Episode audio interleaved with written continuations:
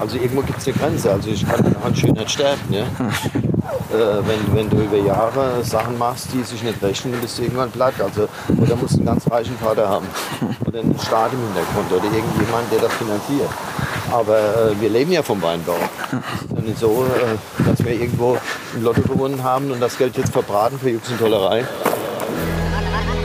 Charakter. Boden. Charakter. Boden. Charakter. Böden. Charakter. Charakter. Böden. Charakter. Böden. Böden. Charakter.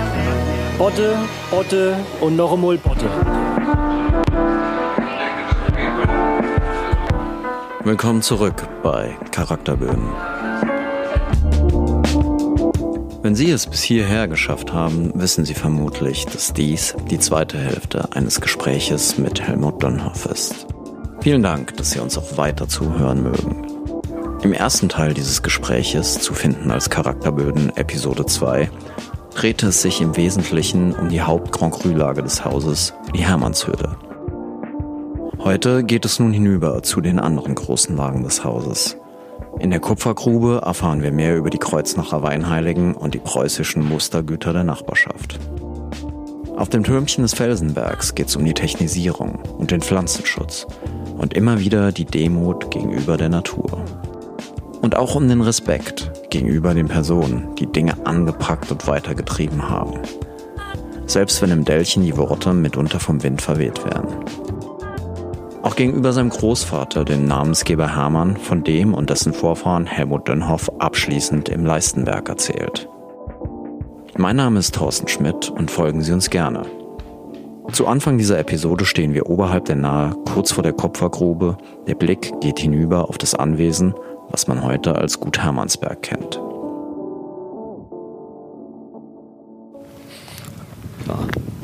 Das haben Das- euch auch die Preußen eingebrockt, oder? Ja, nicht eingebrockt, da waren wir ja. Also das, es gibt ja nichts Schöneres, wenn hier in der äh, unmittelbaren Nachbarschaft äh, ein Gut erstellt wurde, weil man gesagt hat, also dieser, dieser Weinberge, äh, Niederhausen, hier die Hermannshöhle und die Nachbarweinberge sind sehr viel älter wie das Gut.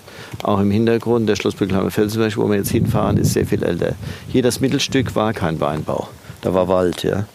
Und äh, dann äh, nach dem äh, Deutsch-Französischen Krieg, also vor dem Ersten Weltkrieg, war ja, eine, gewi- war ja eine, auch eine Hochzeit, wo man investiert hat in den Weinbau und äh, wo dann äh, im preußischen Parlament der Entschluss fiel, Mustergüter zu schaffen in jeder Region. Und äh, ja, die also äh, äh, Aufgaben übernehmen, die die Weingüter nicht hatten, also Versuche auch zu machen und äh, maßgebend zu dem Imagebildung einer Region beizutragen. Und da fiel also die Wahl, nachdem die, die haben also die ganze Region begutachtet, fiel also die Wahl auf dieses Fleckchen Erde. Ja. Und dann wurde das ja mit einem immensen Aufwand, teilweise mit Strafgefangenen, in der Form, wie es heute da ist, äh, äh, geschaffen und erbaut. Und äh, das ist ja ein Zeichen dafür, dass also die, dieses Teilstück des Flusses äh, nicht so schlecht ist für Weinbau. Gut, die war, war ja 100 Jahre im Staatsbesitz oder annähernd 100 Jahre und wurde ja in den letzten zwei Jahrzehnten äh, also privatisiert dann und hat jetzt vor zehn Jahren noch einmal den Besitzer gewechselt. Und äh, insofern äh, ist das also jetzt äh, nichts Eingebrocktes, sondern im Gegenteil. Es ist schön, dass sowas da ist. Aber das war auch Forschungsanstalt, oder? Nein, nein. Äh, Forschungsanstalt ist, das ist verkehrt. Äh, es war als Mustergut. Also wurde in dem Gut logischerweise äh, sehr viel, äh, also Klonesselektion und dann auch, was ich erzählt habe über Beregnung. Also sehr viel Versuche gemacht, die ein Privatbetrieb äh, nicht machen würde, weil es einfach äh, zu teuer wäre und nicht zum wirtschaftlichen Erfolg beiträgt. Ich sage mal, äh, äh, der betriebswirtschaftliche Erfolg in der ersten Hälfte des Jahrhunderts, also wo der Betrieb stand, stand nicht im Vordergrund, sondern es stand im Vordergrund, äh, also die Umwelt äh, mit neuen Erkenntnissen zu befruchten und, äh, und trotzdem natürlich äh, auch tolle Weine zu machen. Also äh, der Weinbau draußen ist die eine Seite und auch die Kellerwirtschaft ist ja eine zweite Seite der Weinproduktion. auch dort, äh, ich sage mal, äh, Erkenntnisse, die man von Schulen und und Forschungseinrichtungen hatte, anzuwenden. So, in so, sozusagen war dieser Betrieb ein bisschen Mittler zwischen den Forschungsergebnissen und, und den Weinbauern. Das sind also Sachen, die veröffentlicht wurden, aber die ein Weinbauer vielleicht nicht die, die finanziellen Mittel hatte, auch nicht die Kenntnis hatte, weil nicht jeder war so hoch ausgebildet, äh, umzusetzen, um die äh, anderen zu lernen. Also, äh, aber, aber es, war nicht um, es war nicht gegründet als Forschungsinstitut, das also Weinbauforschung machen wird. Das waren andere Gründungen, das waren also die Schulen. In, wobei hier die Preußische Lehr- und Versuchsanstalt war Bad Kreuznach. Das ist ein zweites Weingut. Es gab zwei Weingüter hier in staatlicher Hand. Hier das Weingut, was also sehr viel mehr auch auf Vermarktung auch äh, programmiert war, also Öffentlichkeitsarbeit. Mhm. Von der Schönheit der Lage natürlich auch. Und in Bad Kreuznach die Schule, die etwa gleich groß war. Übrigens, äh, ein Großteil der Hermannshöhle hat früher zur Schule gehört, mhm. zur Weimarschule. Das, was uns heute besitzt. Später kam es zu diesem Weingut und äh, nach der Privatisierung habe ich mit den jetzigen Besitzern äh, haben wir äh, Flächen getauscht, weil wir auch noch Teile der Kupfergrube besessen haben, die an sich äh, imagemäßig mehr dies, zu diesem Betrieb gehören, während äh, unser Betrieb ist sehr stark geprägt durch die Hermannshöhle und da haben wir wir gesagt, okay, äh, äh, wir, wir, müssen nicht gegen, uns gegenseitig beweisen, wer der beste Besitzer der Kupfergrube ist oder der beste Besitzer der Hermannshöhle ist, sondern eure Ausstrahlung gehört zu diesem Weinberg und unsere Ausstrahlung gehört zu diesem Weinberg.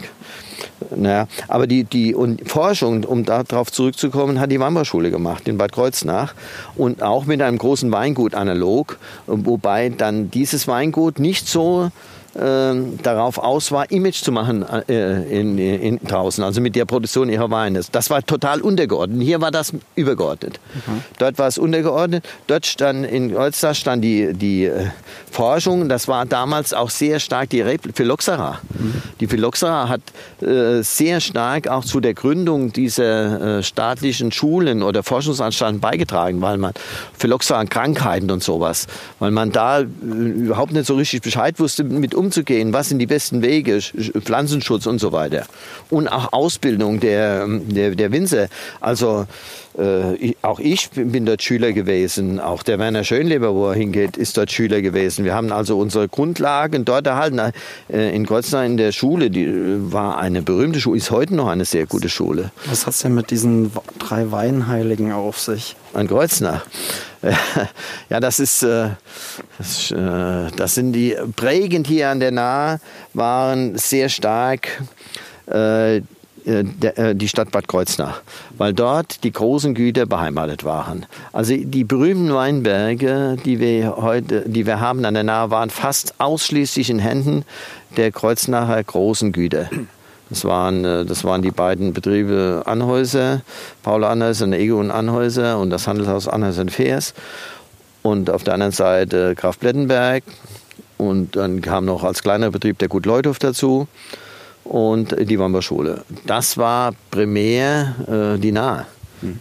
Und dann hat man später nach der Gründung der, der Staatsdomäne hier auch die Domäne dazu gezählt. Und die drei Weinheiligen, das ist nichts anderes wie die äh, großartigen Verwalter oder Betriebsleiter der großen Kreuznacher Güter. Es gab noch ein drittes, habe ich noch ein anderes Betrieb, das war der Herr von Bad Kreuznach. Der eine, das war der Peter, äh, Peter Fuchs, sein Vater, der, wie heißt der? Der Fuchs, jo, ich weiß ja gar nicht den Vornamen, fällt mir jetzt nicht ein, ist ja egal. Der Fuchs äh, als Verwalter von Anhäuser, das war der Rudolf Koch der Verwalter von Reichsgraf von Plettenberg und der Zäuner, der Betriebsleiter bei Herf. Das waren die großen Besitzer in Kreuznach. Und die drei waren großartig Verwalter in ihrer Zeit, ihrer Zeit weit voraus. Bei, äh, Fuchs und äh, Koch waren jeweils äh, die Weinbaulehrer in Geisenheim, also die Vorgänger von äh, Trost und Kiefer in, in, den Instituten in Geisenheim für Gellewirtschaft und Weinbau.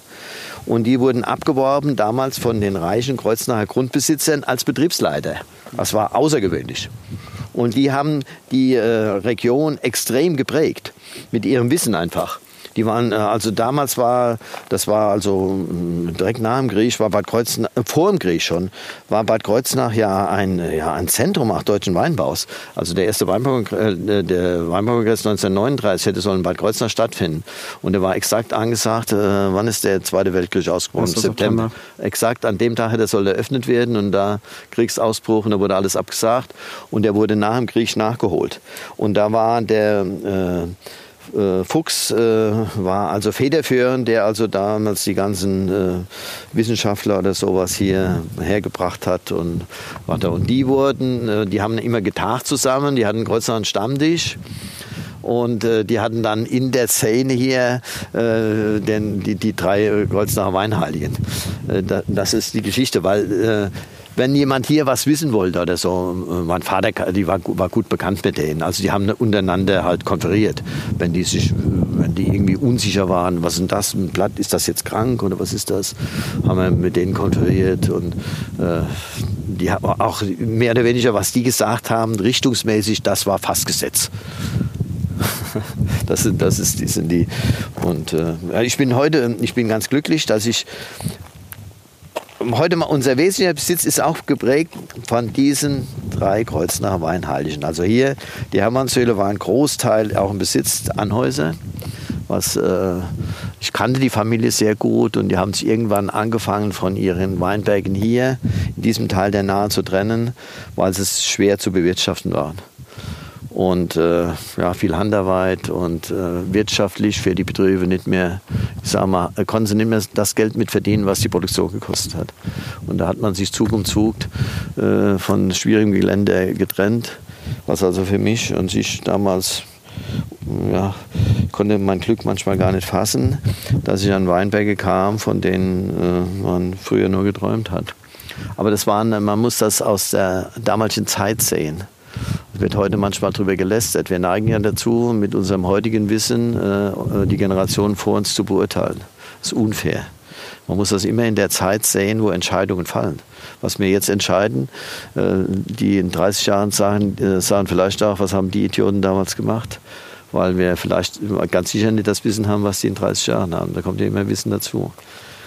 Naja, und äh, damals war so Ausgang der 60er Jahre, hat der Weinbau sich gewandelt, äh, äh, auch ausgedehnt. Bis in die 60er Jahre hatte Deutschland 60.000 Hektar Weinreben. Heute haben wir 100.000. Also da wurde der Weinbau extrem, ist auch in Flächen gewandert, wo vorher gar kein Weinbau war. Da wurden die A61 gebaut und links, links und rechts sind auf einmal riesen Weinbauflächen entstanden. War gar nicht da. So ganz billiger heutzutage.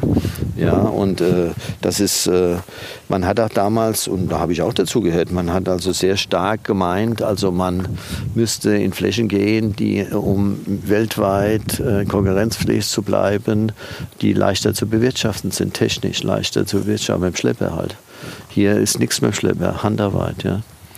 Heute haben wir viele Möglichkeiten auch, haben es geschafft, dass wir auch eine Technisierung äh, haben für äh, schwieriges Gelände. Das war damals aber nicht vorstellbar.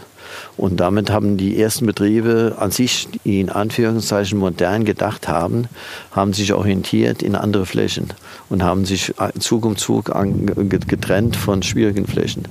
Ich habe ein anderes Denken in mir. Ich hatte immer riesen Spaß an gutem Wein, muss ich euch sagen. Mich hat, nicht so, mich hat das Schlepperfahren nicht so interessiert. Mich hat aber das Weintrinken extrem interessiert. Das war ein Riesenunterschied. Und ich habe also immer Wein äh, gesüffelt und so, bin also habe immer Spaß gehabt, auch ältere Weine und da und da und fand also manche Weine genial.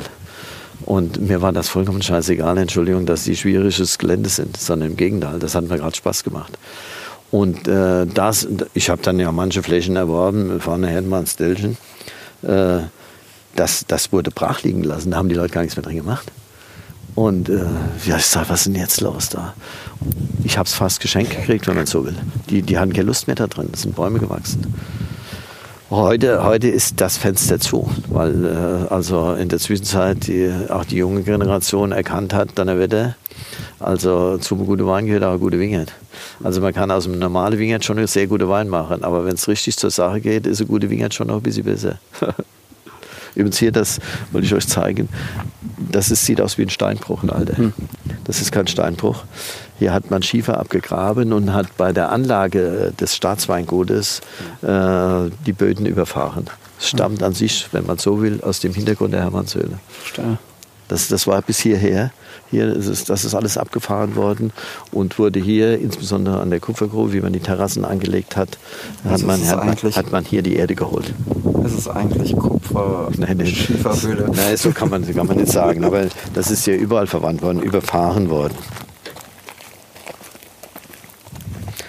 Ist auch ein bisschen vergessen, wissen viele nicht. Die sagen, hier ist ein Steinbruch. Sag ich, nein, nein, kein Steinbruch. Staatsbesitz, hier hat man Erde geholt.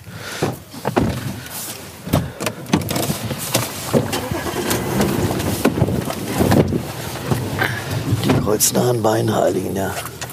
Ja, was ich daran recht interessant fand, ist, dass es ja schon so sehr modern turbokapitalistisch gedacht ist, dass man Bildung ansiedelt, um Ja, das war damals, gut, das waren, man muss die Zeit sehen. Nach, nach 1871 bis zum Ersten Weltkrieg war ja sozusagen auch die erste Globalisierungsphase. Extrem sogar. Also eine Aufbruchstimmung. Und äh, wenn, wenn man die äh, Häuser sieht, auch an der, an der Mittelmosel, und vieles ist ja in der Zeit gestanden, entstanden, auch Gründung äh, Versteigerungsringe oder sowas. Und da wurden ja teilweise äh, für Weine horrende Summen erzielt, die äh, umgerechnet heute beileibe nicht erzielt wurden. Die, Deut- die, die, die Ristlinge waren die teuersten Weine der Welt. Das war ja, das ist, das können wir erzählen zwar heute gern drüber, aber das, und es war ja tatsächlich so. Es ist ja für, aus heutiger Sicht äh, außer, ganz außergewöhnlich, was damals los war. Und äh, es sind ja viele Gebäude in der Zeit entstanden, auch weinbauliche Gebäude. Es ist Geld verdient worden, ja. Ja, das Und das zusammenzubringen, auch mit Lehre und Forschung. Gut, man, äh, ich habe vorhin das auch erwähnt, äh, auch ein, ein Startschuss für Weinbauforschung wär, war sehr stark Phylloxera und äh, Mehltau, ja? also Erkrankungen, Re Rebkrankheiten, wo man dann gesagt hat, um die Kulturen zu erhalten, müssen wir äh, Gelder in die Forschung stecken und, und Sachen machen. Ja? Das ist... Äh, ja, das war weitsichtig gedacht. Wir profitieren heute noch sehr stark auch von diesem Gedankengut, ganz sicher. Und es gab ja auch noch mehr Technik, die hier weitergeholfen hat, so wie Salzfilter und Ja, das darf man auch nicht vergessen. Also ganz nochmal, das zählt auch zu der Geschichte äh, dieser, der, der Weinbaustadt Bad Kreuznach dazu. Ja, und heute viel vergessen. Das also, da kamen viele glückliche Sachen zusammen. Auch die äh, Entwicklung äh, der Salzwerke, die sich mit Filtertechnologie befasst hat. Und äh, die war, im Grunde genommen haben die die Welt, äh, die Weinwelt geprägt und verändert. Also dort wurde auch äh, entwickelt die Sterilfiltration, dass man also Weine mit einer gewissen Süße auf Flaschen füllen konnte, ohne dass später wieder Hefen sich vermehrt haben drin und die zur zweiten Gärung geführt haben. Das sind alles Entwicklungen, die in Bad Kreuznach gemacht wurden. Vielfach hier, und da waren auch hier diese Betriebe dann wichtig, hier in den Kellern von dem damaligen Staatsbetrieb und noch viel stärker in den Kellern Bad Kreuznach, insbesondere des Weingutes August, Anhäuser. Das hing damit zusammen, dass der August Anhäuser eine Tochter der Seitz, äh, eine Seitz-Tochter geheiratet hatte. Und äh, die hat also dann natürlich die Verbindung zu dieser Te äh, Technik gehabt, zu der Firma Seitz, wo viele Forschungsarbeiten gemacht wurden und auch zur Reife gebracht wurden, dass man Filter entwickelt hat, die man vorher in der Form gar nicht kannte. Und auch äh, Abfüllgerätschaften, äh, äh, wo andere überhaupt nicht wussten, dass das geht. Äh, Das sind alles, äh, alles sehr stark verbunden mit, äh, mit, der, mit dem Städtchen Bad Kreuznach. Und äh, Woran liegt es denn, dass es in Kreuznach selber eher mau aussieht mit mit heu heute. Ah ja, das mit dem Sterben äh, oder mit dem Rückgang der großen Kreuznacher Güter. Also der, die haben ja alle in der Form, wie sie mal äh, bestanden, aufgehört zu existieren. Vielleicht noch mit einer gewissen Ausnahme. Äh, Plettenbergs gibt es noch, ja. Aber auch nicht, ah, das sind unsere Leute, die sind am Schädlingsbekämpfen. Sieht wild aus.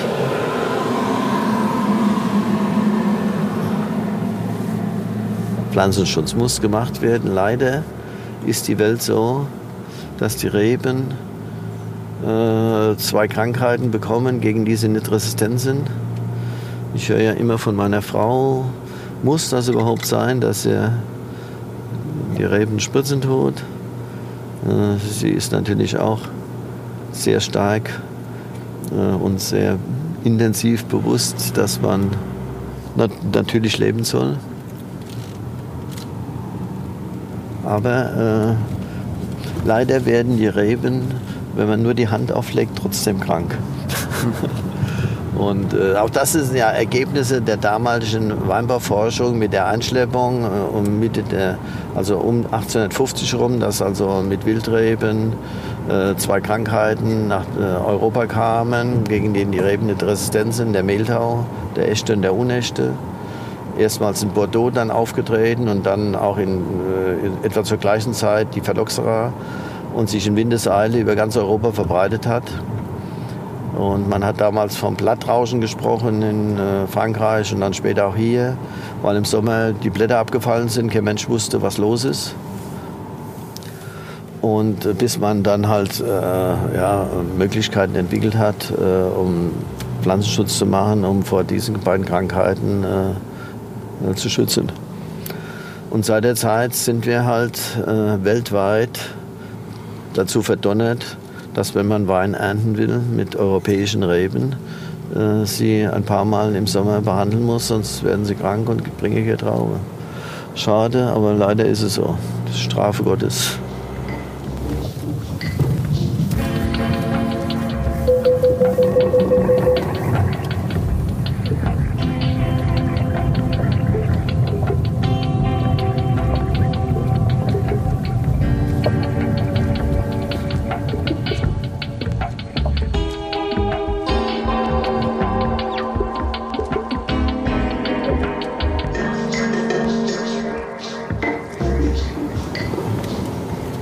So, jetzt kommen wir in eine ganz andere Region rein. Äh, Also es gibt ja zwei äh, Gemarkungen an der Nahe, die äh, also von alters her immer, immer wieder genannt werden, wenn es über Nahe geht. Manchmal äh, tauchen sie sogar unter Rhein auf. Übrigens hier ist vulkanisch, was ganz anderes. Äh, Das ist Niederhausen und Schloss Böckelheim, wobei Schloss Böckelheim ja ein kleines Nest ist, ein kleiner Ort hier, äh, der an seinen Namen einfach äh, nur den äh, Weinbergen verdankt. Insbesondere hier dem Felsenberg. Das ist der älteste und später auch der Kupfergrube, die angelegt wurden von dem Staat. Aber diese Weinberge, und primär steht der Felsenberg dazu, äh, bringen also schon außergewöhnliche Weine hervor. Nicht Mengen, das kann man hier leider nicht produzieren oder, was, oder zum Glück kann man sagen, weil das Land sehr karg ist. Aber äh, die Weine haben, von, haben einfach eine besondere Ausstrahlung, was über Generationen immer wieder beschrieben wurde und was auch dazu geführt hat, dass also die, die Besitzverhältnisse hier in dem Berg fast alles auswärtige Güter waren mit Geld. Und die Einheimischen hatten nicht genug Geld. Und sie, haben, sie waren hier mehr oder weniger Arbeiter in den, in den, in den Weingütern. Und was hat's mit den ganzen Festungsresten Hier so auf sich? Hier, jetzt äh, will ich aber keinen Fehler machen, dass ich also historisch was ganz Falsches sage. Aber das ist eine alte Stauferburg. Es war also so gar eine Kaiserburg. Hier, die anderen Burgruinen hier sind ja oft äh, ja, halbe Raubritter gewesen. Wohnheimer. Ja. Aber hier ist eine Stauferburg und hier hat Heinrich der Vierte, nee, Heinrich der Fünfte, sein Vater Heinrich den Vierten, ich glaube, das war 1100 an Weihnachten, äh, Schachmatt gesetzt im Fight um die deutsche Kaiserkrone. Also diese Burg hatte mal, wenn man so will, Weltgeltung zu der damaligen Zeit. Ja. Äh, Das, äh, römische, Reich- äh, das Heilige Römische Reich, deutsche Nation mit den Staufern war ja nichts Unwichtiges. Äh, diese Burgen sind alle zerstört worden durch die Franzosen und äh, haben ja später keine Bedeutung mehr gehabt als äh, politischer Standort und äh, wurden dann später mehr oder weniger leider benutzt fast als Steinbrüche. Man hatte also Weinbergsmauern gemacht, also um die, die alte Reste genommen. Also hier ist schon spektakulär steil, das gehört uns auch. Das ist ein Teil des Schloss Böckelheimer Felsenbergs. Aber unser wichtigster Weinberg will ich mal weiter vorfahren. zu dem Türmchen.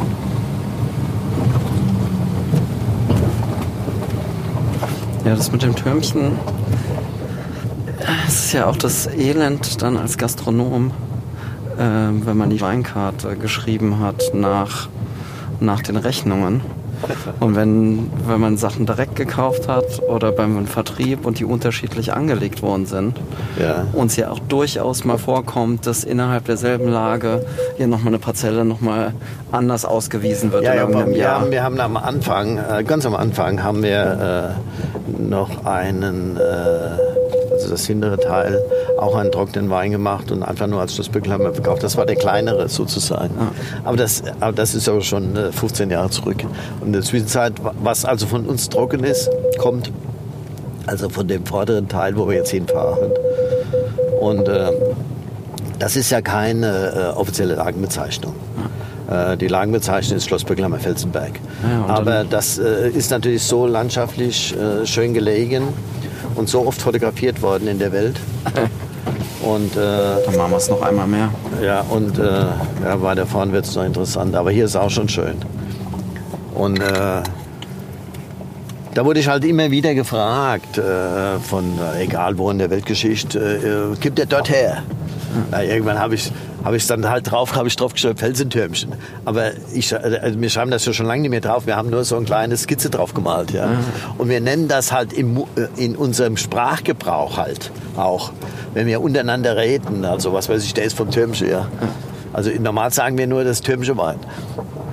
Ja, es ist halt ein Elend, wenn man dann so von der Wand steht und nach so vier Kartons anschaut, auf denen Felsenberg draufsteht und denkt so, und welches ist jetzt das Türmchen? Dann ist es, also bei, äh, ja, ja, bei uns ist so ein Emblem drauf, das sieht man schon dann. So, ich halte jetzt mal hier und dann laufen wir ein bisschen, weil uns sonst, da vorne kann man nicht mehr drehen und da vorne halten die immer im Schlepper drin.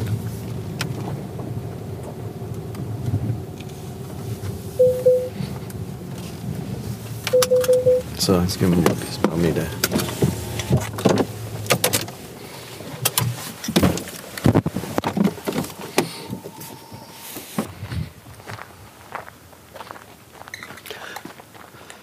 Muss sich wundern, dass überhaupt hier Reben wachsen, nur Felsen, ja.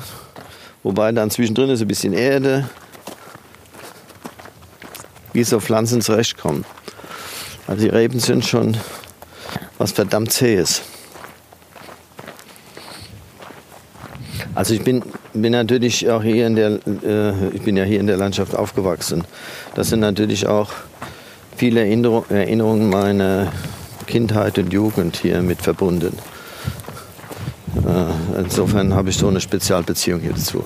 Übrigens, hier, das ist auch eine interessante Stelle.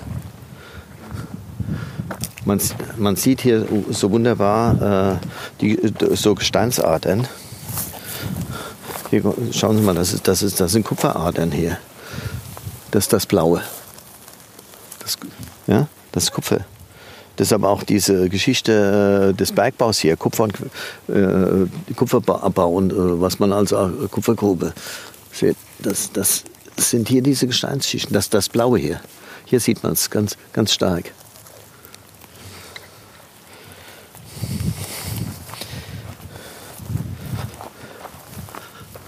Was also ganz sicher auch eine, also jetzt nicht Kupfer, ich habe auch schon, ich äh, bin mal mit Amerikanern hier gewesen, da hätten wollen die den Wein nicht mehr trinken, weil die Angst hatten, da wäre Kupfer drin. Das heißt, da braucht ihr jetzt keine Angst zu haben. Da, da ist nichts drin, nur, also die, die Leber hat ja viele Mineralien mit äh, im Boden, äh, wo, wo sie aufnimmt, wo sie braucht, wo sind, ja, wo, wo aber im Endeffekt für die Pflanze prägend sind. Und hier ist, äh, ist natürlich, ich sag mal, ein wilder Untergrund. Wobei doch Kupfer auch ganz gerne selbst von Biodynamikern benutzt wird. Ah ja klar, die, die, äh, das ist ja, das ist ja immer das so ein bisschen. Kupfer ist an sich Schwermetall, wird nicht abgebaut, ja. Deshalb äh, hat man das ja, war das ja oder ist auch äh, teilweise umstritten in der äh, in dem Weinbau, was man sagt, Kupfer äh, als äh, Pflanzenschutzmittel auszubringen, ist an sich ja eher, wenn man, ich sage mal, naturnah denken will, fast eher schädlich. Und äh, Pflanzenschutzmittel, die also abgebaut werden durch die Sonne oder durch äh, äh, die Wärme oder wie auch immer, die sich zersetzen, sind, wenn man so will, fast umweltmäßig besser zu beurteilen wie Kupfer. Aber sie kommen in der natürlichen Form nicht, äh, nicht vor in der, in, der, in der Natur. Äh, also im Bioweinbau äh, geht man davon aus, nur das, was also auch in der Natur vorkommt, Kupfer kommt vor, wie wir gesehen haben, können wir auch verwenden. Also das ist Ideologenstreit, da will ich mich jetzt nicht drauf einlassen. Übrigens hier, das, ist, das gehört auch zu dem Felsentürmchen, zu dieser Weinberg. Und da unten, was unter dem Türmchen ist direkt.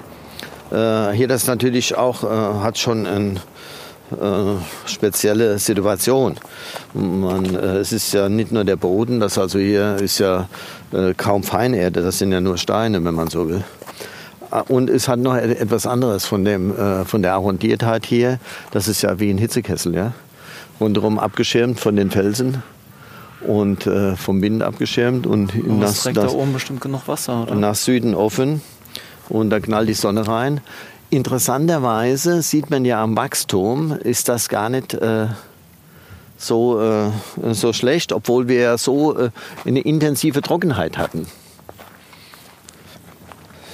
So, die Runde folgt mir unauffällig.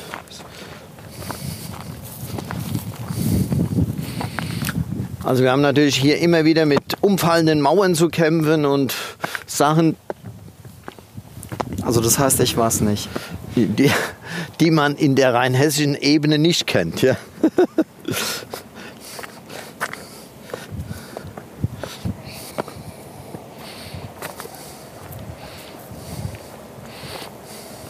Wenn man sich allein überlegt, wie viel Arbeit notwendig war, sowas aufzusetzen. Verrückt. Eine ja. Trockenmauer bei der Mutter im Garten gebaut. Ja, fällt aber allerdings ab und zu um. Können wir heute gar nicht mehr bezahlen, die aufzusetzen.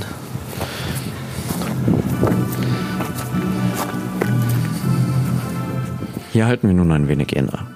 Versonnen beobachtet Helmut Dönhoff, wie geschickt einer der Angestellten mit einem leicht futuristisch anmutenden Kettenfahrzeug im steilen Hang unter uns agiert.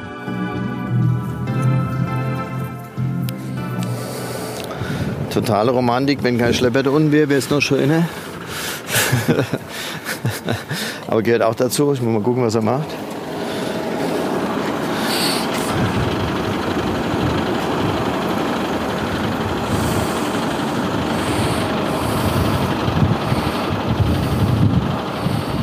Ist schon verblüffend, was heute technisch möglich ist.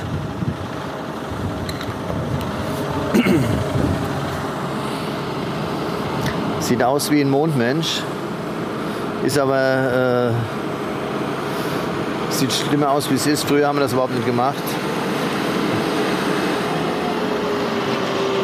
So, jetzt pass auf, was er jetzt macht. Ist kein, hockt keiner drin im Schlepper. Ferngesteuert. Sagenhaft.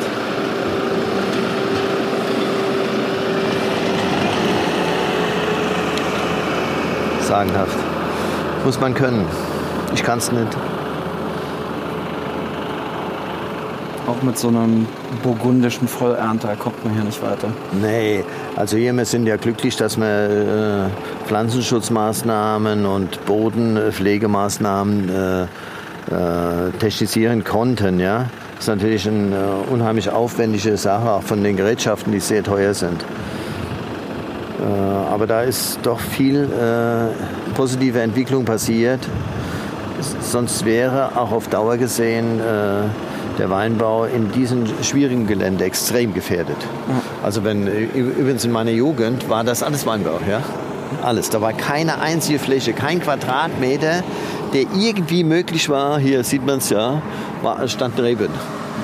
Äh, und alles wurde per Hand gehackt. Unglaublich. Das kann man sich gar nicht mehr vorstellen. Und das war dann natürlich hier, und hier, das hat äh, den Grafen Blettenberg gehört.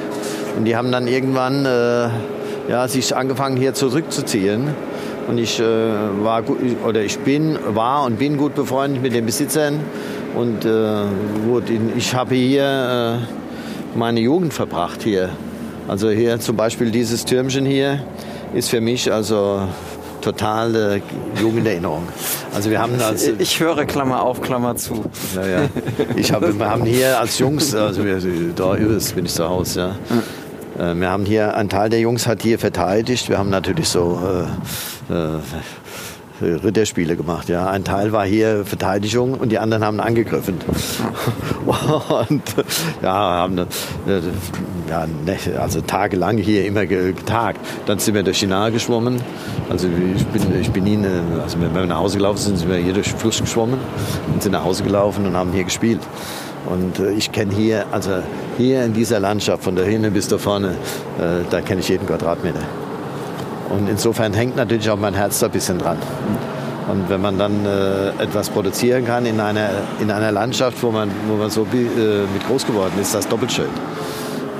Merkt man den Wingerten rundherum an, dass jetzt hier auch mehr Vielfalt wächst? Dass man, äh, also dass die sich gegenseitig befruchten. Ah. Nein, das ist also jetzt, das ist, man könnte jetzt denken, okay, hier äh, sind also bestimmte ich sag mal, Lebewesen, die also Schädlinge auffressen. Äh, es ist ja äh, zum Glück nicht so, dass der Weinbau äh, so viele äh, tierische Schädlinge hat, die ihm gefährlich sind. Also die, die, größte Gefahr und das größte Problem, was wir haben, sind diese Pilze, also die, der Mehltau. Tierische Schädlinge gibt es auch. Das ist also äh, der Traubenwickler, heuer der Sauerwurm, sagen wir. Das sind zwei Generationen eines Schmetterlings, der seine Eierchen auf die Fruchtstände legt. Der erste ist zur Zeit, die erste Generation ist zur Zeit, wenn Heu gemacht wird, deshalb Heuwurm, also im Juni. Der legt seine Eierchen auf die Fruchtstände und dann aus dem Eischen äh, wächst ein kleines Räubchen, was also dann den Fruchtstand äh, mit Genuss auffrisst. Und da bildet sich dann wieder ein Schmetterling draus, das verpuppt sich. Und die zweite Generation, die ist jetzt unterwegs gewesen oder vor, äh, jetzt, jetzt äh, unterwegs, die legt dann die Eierchen auf die fertigen Träubchen und, das, äh, und dann kommt wieder ein Würmchen und das bohrt sich ins Träubchen drin, frisst da drin munter und das Träubchen wird faul und verdirbt. Das ist natürlich eine Katastrophe. Ja? Den Heu- und Sauerwurm, also diesen Traubenwickler, gibt es schon immer. Da haben also schon Generationen vorher, bevor man Pflanzenschutz gemacht hat, mit zu kämpfen gehabt. Und mein Vater hat mir immer gesagt, in seiner Zeit, Jugendzeit, mussten die Kinder, die Schulkinder ausrücken, mussten die versuchen einzusammeln. Genau wie Kartoffelkäfer. Hat man auch gemacht. Das ist allerdings, äh, jetzt sammeln Sie mal hier äh, an den ganzen Bärchen, versuchen Sie überhaupt Würmchen zu finden. Erstmal finden Sie keinen. Also das äh, funktioniert nicht so richtig. Dann kam man drauf, also Insektizide äh, zu verwenden, also in den 50er Jahren. Eines der berühmtesten war E605. Was natürlich, äh, wenn man das sagt, heute äh, geht jeder, ergreift jeder die Flucht.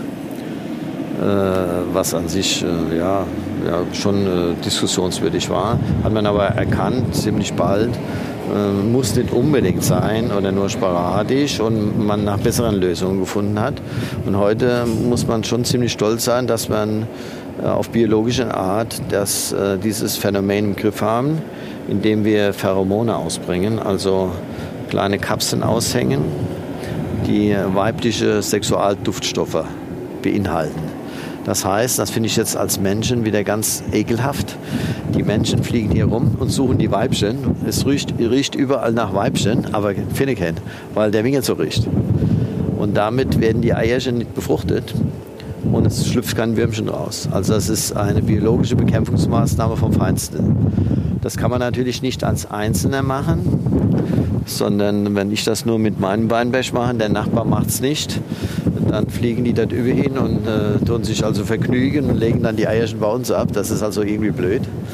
Äh, also bilden wir eine Gemeinschaft der ganzen, also wie so eine Teilnehmergemeinschaft über einen ganzen Berg und hängen also diese Duftstoffe aus im Frühling und sammeln sie später wieder ein. Und die, wir haben keine negativen Auswirkungen auf irgendwas anderes. Es ist einfach nur, die Menschen finden die Weibchen nicht. Wenn sie hier rumfliegen, können sie machen, was sie wollen, aber da unten geht es schief. Das ist also ansonsten, es gibt aber auch keinen anderen Schädling, um die Frage zu beantworten, dass es hier irgendwas gibt, was den auffressen würde. Den gibt es nicht. Der hat keinen natürlichen Feinde. Aber merkt man, dass der Boden besser wird, dadurch, dass hier auch andere Sachen in der Nähe wachsen? Äh, das wäre jetzt eine schöne Story, das ist aber Unsinn. Also die, äh, der, von hier der Boden wird nicht, hier nicht beeinflusst. Äh, was also äh, etwas anderes ist, was also äh, wir genießen, ist ja nicht so, dass wir Gegner der Natur sind, sondern das Gegenteil ist der Fall. Hier gibt es unglaublich viele Schmetterlingsarten hier in dem Berg und der Berg insgesamt als Gänse ist eines der ältesten Naturschutzgebiete Deutschlands. Und äh, äh, auch äh, also Feuersalamander und so Sachen ist, ist hier weit verbreitet. Und mir, uns gefällt das auch, dass es das gibt. Und dazu ist übrigens der Weinbau extrem notwendig, weil nur diese Verbuschung hier führt sogar zu einem Rückgang.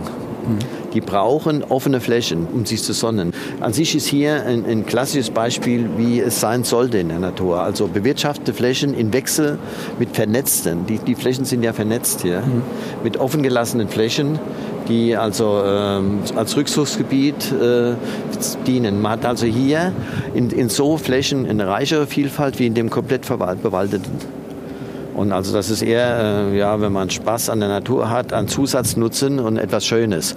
Aber es ist nicht so, dass also jetzt die Weinreben hier profitieren äh, von den offen gelassenen Flächen, weil es ja an sich keine, ich sag mal, es gibt keine, es ist nichts bekannt. Es wäre jetzt eine schöne Story, wenn ich euch das erzählen würde, dass also das extrem wichtig ist.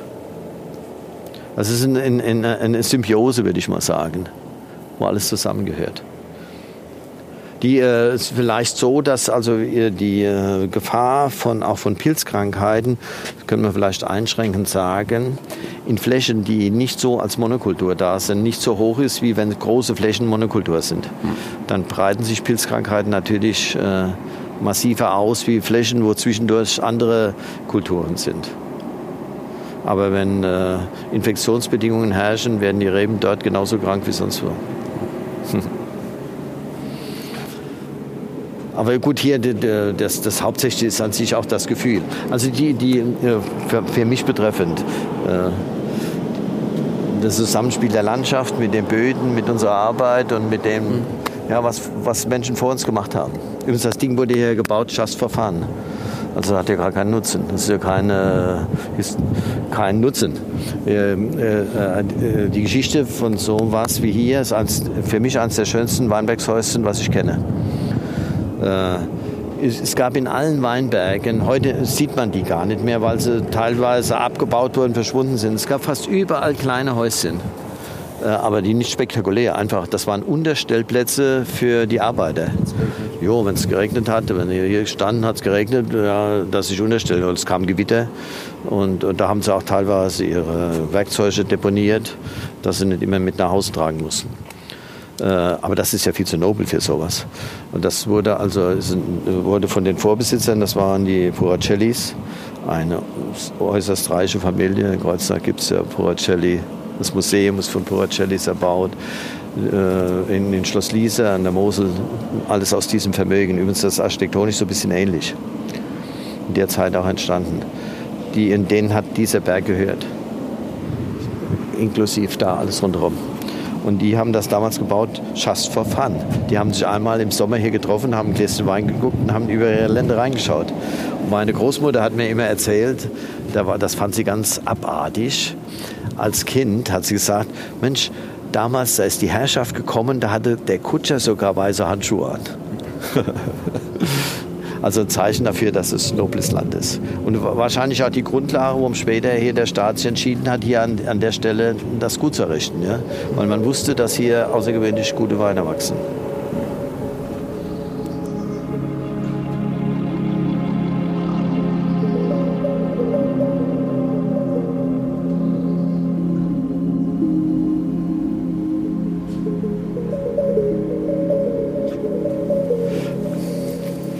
Also wenn man, wenn man überlegt, da, da standen überall Reben, da ist nichts als Boden und trotzdem ist das Zeug gewachsen.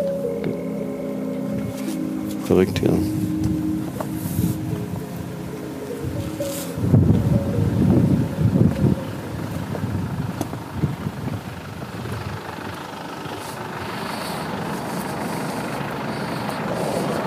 Vielleicht noch, äh, weil Sie mich vorhin gefragt haben, inwieweit Forschung gemacht wurde hier in den, äh, in den staatlichen Betrieben, äh, was, was ich gesagt habe, an sich eher hier nicht mehr die Weinbauschule, das stimmt.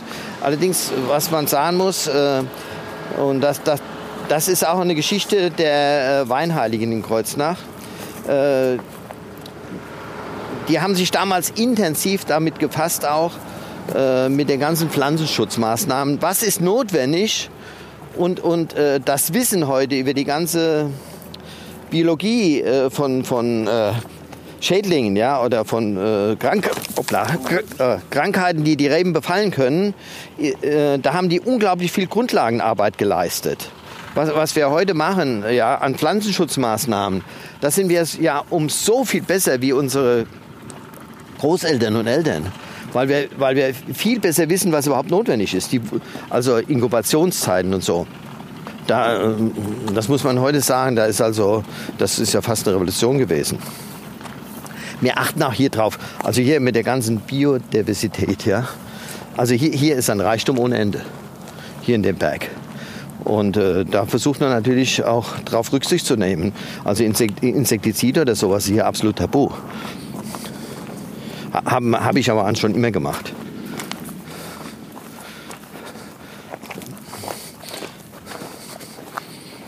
Und was wird dann letztendlich gespritzt? Ja, hier nur, nur Fungizide.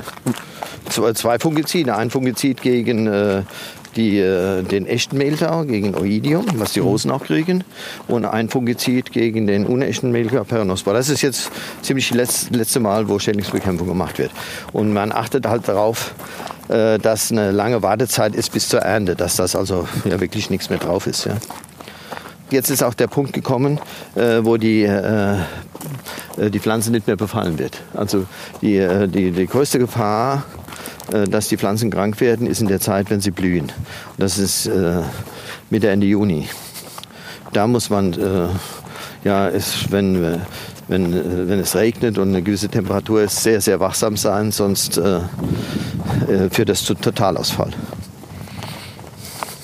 Übrigens nicht nur in Deutschland, in Frankreich, in Kalifornien, in Australien, Neuseeland, überall dasselbe. alle, Wein, alle Weinbauern der Welt haben das gleiche Problem. Ja, das ist dann ja weil nur die europäischen Reben Trauben tragen und für gescheite Weine. Es sei denn, man, man züchtet, man nimmt Hybriden, also kreuzt also eine Resistenz ein, aber dann hat man keinen Riesling, keinen Spätburgunder, keinen Traminer, keinen Chardonnay, da hat man andere Rebsorten.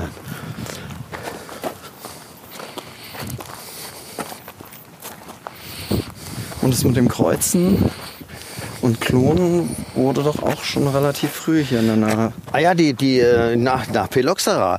Man hat ja, wie die äh, Reblaus kam, am Anfang ja gar nicht gewusst, was macht man jetzt. Also man hat, erstmal hat man am Anfang gar nicht gewusst, was los ist. Da sind auf einmal die Reben kaputt gegangen. Und zwar nicht von heute auf morgen, sondern leichtes Siehsturm. Man hat einen Berg gesehen, oh, der wächst richtig, ja, kam vor. Ja, auf einmal der Nachbar wächst auch nicht richtig, Nachbarstock. Dann waren das so Herde, also so 20 Meter im Umkreis. Sind die immer schlechter gewachsen und dann auf einmal eingegangen. Ja? Was ist das? Bis man da drauf kam, dass es ja eine, eine Wurzellaus ist, die die Reben also die, die Wurzeln ansticht. Und darauf können äh, Keime und Pilze eindringen in, in diese Schnittstelle. Das verträgt die europäische Rebe nicht. Und ja, die wird immer schwächer und irgendwann geht sie ein. Die, die Wurzeln sterben halt ab. Und äh, die amerikanischen Reben, die Wildreben, womit die, der Schädling auch eingeschleppt wurde, denen macht das gar nichts. Also über die Jahrtausende sind die resistent geworden dagegen. Im Gegenteil, die wachsen sogar besser, wenn die angestochen werden. Und da kam man also drauf, das war eines der ersten biologischen äh, Tricks, äh, um eine Pflanze zu, äh, einen Ertrag zu sichern, dass dann, okay, dann müssen wir amerikanische Reben nehmen mit den Wurzeln, müssen obendrauf das europäische Edelreis fropfen. Und äh, das ist heute ist weltweit, bis auf ganz geringe Ausnahmen. Ich habe in Mosel gesagt, in Deutschland noch gibt es ein paar Bestände, es gibt in Australien noch ein paar Bestände, in Neuseeland gibt noch hier und da Bestände, die Wurzel echt gepflanzt sind. Äh, da, ist ein, da kann man sagen, es ist eine Frage der Zeit, bis da die Reblatt angeschleppt wird. Und ansonsten ist alles, also hier alles, das ist alles gefropft. Alle haben amerikanische Wurzeln, also von Reben die Wurzeln und die, das europäische Edelreis oben Sonst wäre das nicht machbar. Man kann die nicht bekämpfen mit Chemie. Also geht nicht die Wurzel aus. Also insofern waren die Weinbauern, ja, ich will mal sagen, auch nach heutigen Gedanken, was Umweltgründe betrifft, ja Zeit weit voraus. Also, Aber alles konnten wir nicht lösen. Leider haben wir noch keine Lösung gefunden für die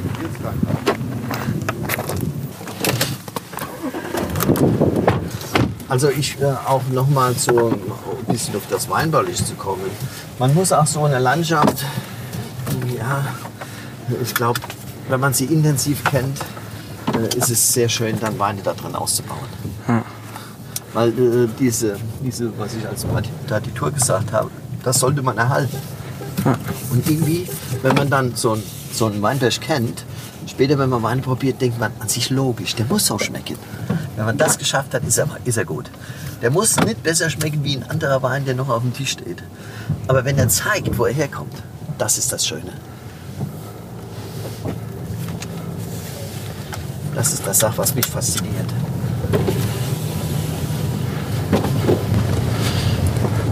Ja, das ist ja auch das Schöne, wenn man wohin fährt, wo man mh, zumindest als Erwachsener nicht war und ähm, das Produkt dann öfter mal geschmeckt hat und dann eben im Rad so durch den Wingert unterwegs ist und plötzlich, ah, verstehe. Hier in, also hier ist, ist schon ein anstrengender Weinbau. Sieht Ja. mir hinterher, wenn man die Flaschen zu Hause hat, und sieht es nicht so easy aus.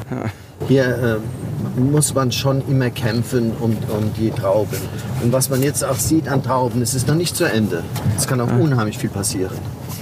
Bis zum Ende, bis wir sie so weit haben, dass wir sie auf der Kälte haben und äh, abpressen und dann, äh, ja, wenn sie dann im Fässer verkehren, auch dann kann man sie noch äh, kaputt machen. Aber äh, das ist noch, wie gesagt, ein weiter Weg, bis wir sie so weit haben, dass wir sagen können, okay, jetzt, kann- jetzt gibt es Wein da draus.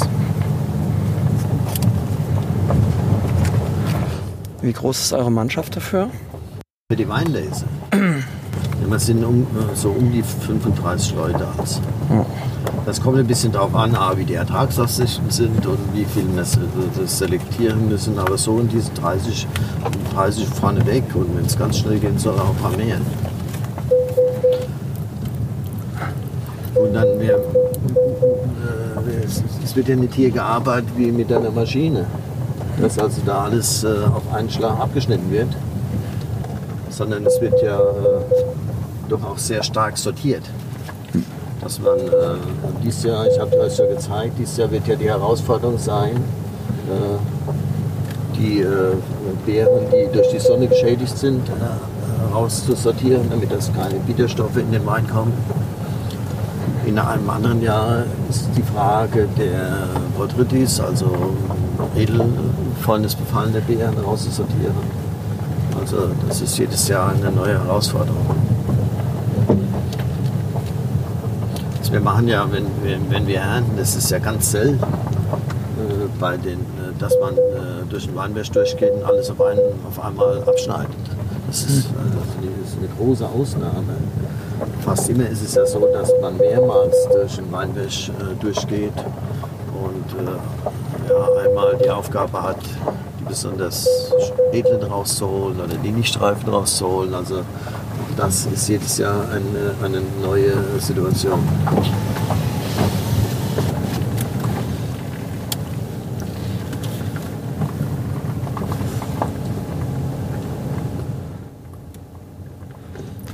An welchen Stellen entscheidet ihr denn, okay, dieses Jahr gehen wir auch auf eine Bärenauslese, vielleicht auch auf eine TBA, auf einen Eiswein?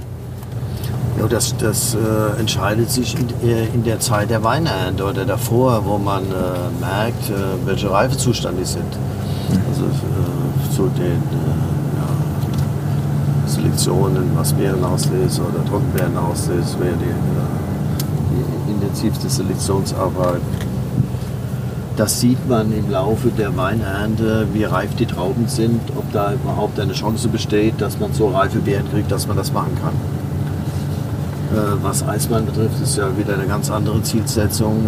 Äh, Da braucht man Frost dazu. Das ist also seltener geworden. In der Zwischenzeit ist es ja, wenn man das Gefühl ist, es wird überhaupt nicht mehr möglich sein. Äh, Wenn die, wenn die Reife zu früh ist und es zu lang dauert, bis der erste Frost kommt, ist das natürlich, äh, äh,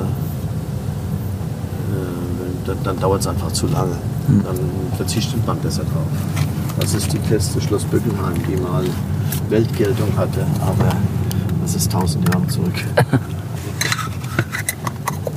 Das ist doch eine lange Zeit.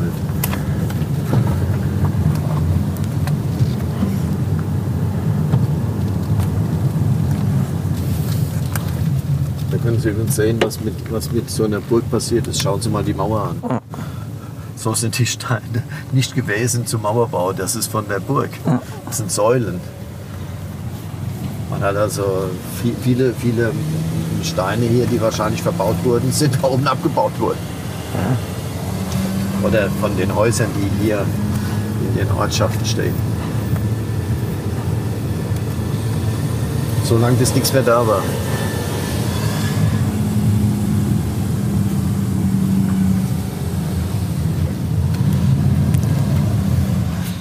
Ja nicht jeder das Glück wie die Trierer, dass die Häuser so hoch waren, dass sie auch mit mehreren Jahrhunderten sie nicht weggebaut bekommen haben.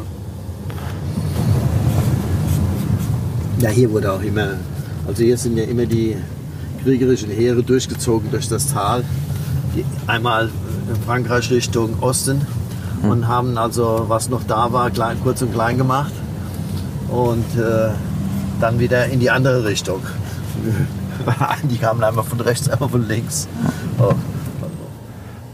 Es ist ja auch ein ziemliches Geschenk, sich so wohl zu fühlen an dem Ort, an dem man groß geworden ist und dort dann auch seinen Lebensunterhalt verdienen zu können.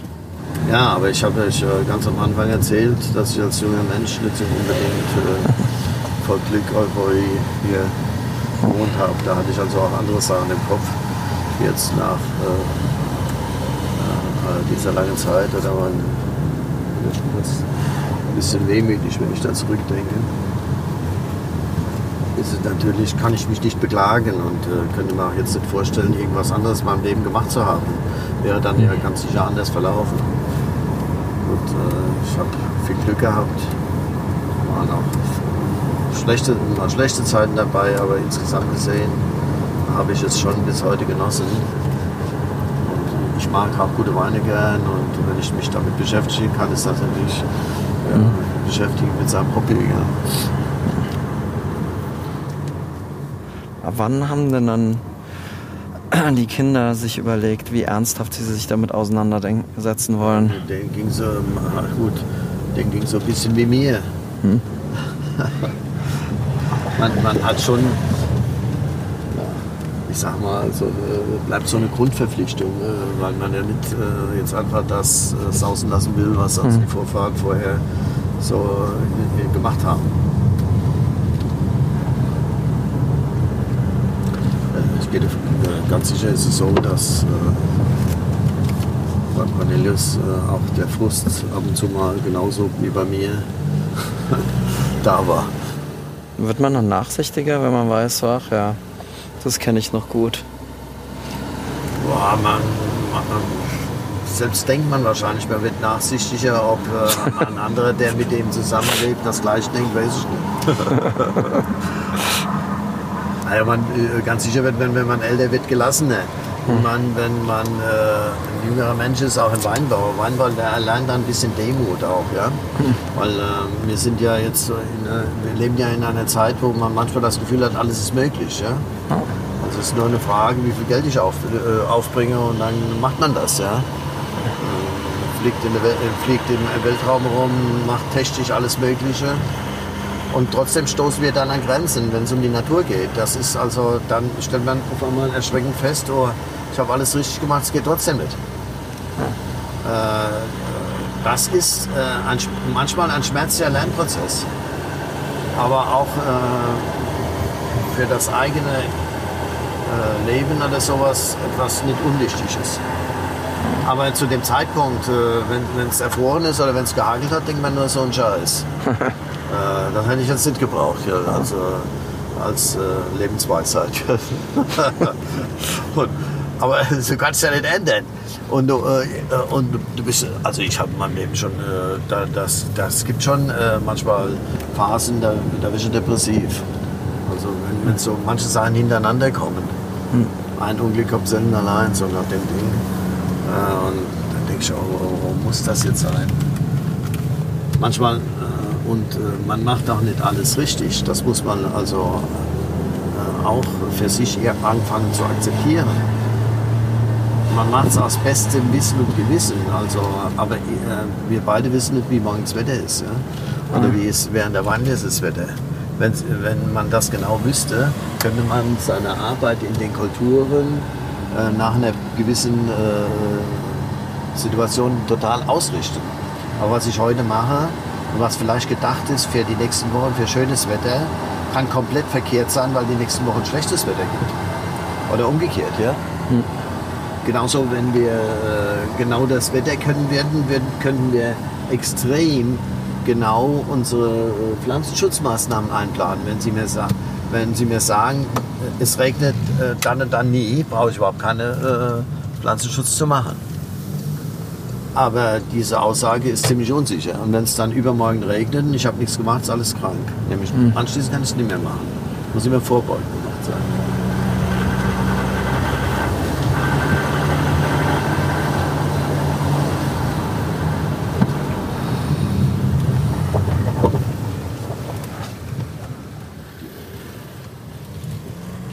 Und wie hat sich das dann angefühlt, als dann zum ersten Mal so die Welt und die ferne Welt auf das aufmerksam wurde, was hier in einem doch überschaubaren Tal so passiert?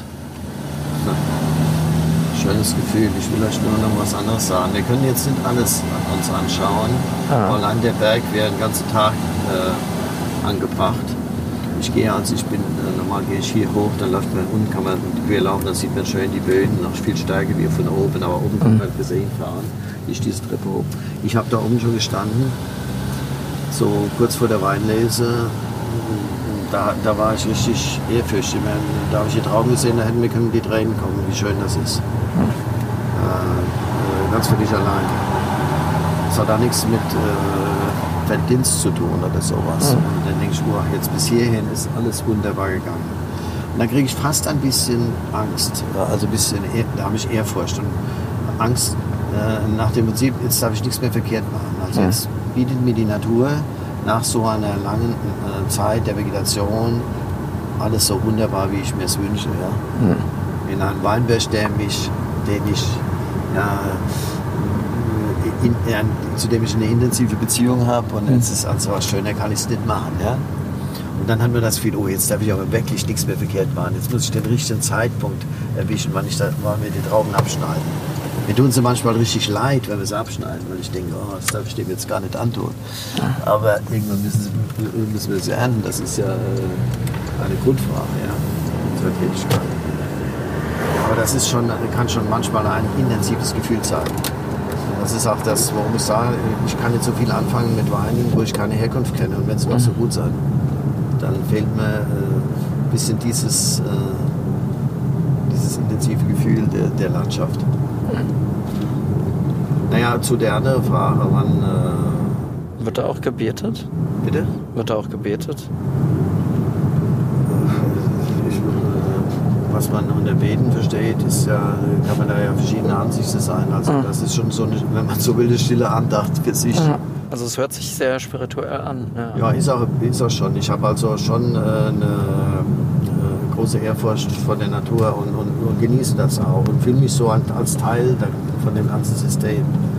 Und äh, das ist für mich ein schönes Gefühl. Das hat nicht jeder. Das, das ist aber auch nicht. Äh, so, der eine kann äh, viel mit guter Musik anfangen, dem anderen sagt sie nichts. Äh, ich finde das schon ein Geschenk, wenn man so Gefühle oder Zuneigung zu irgendwas entwickeln kann.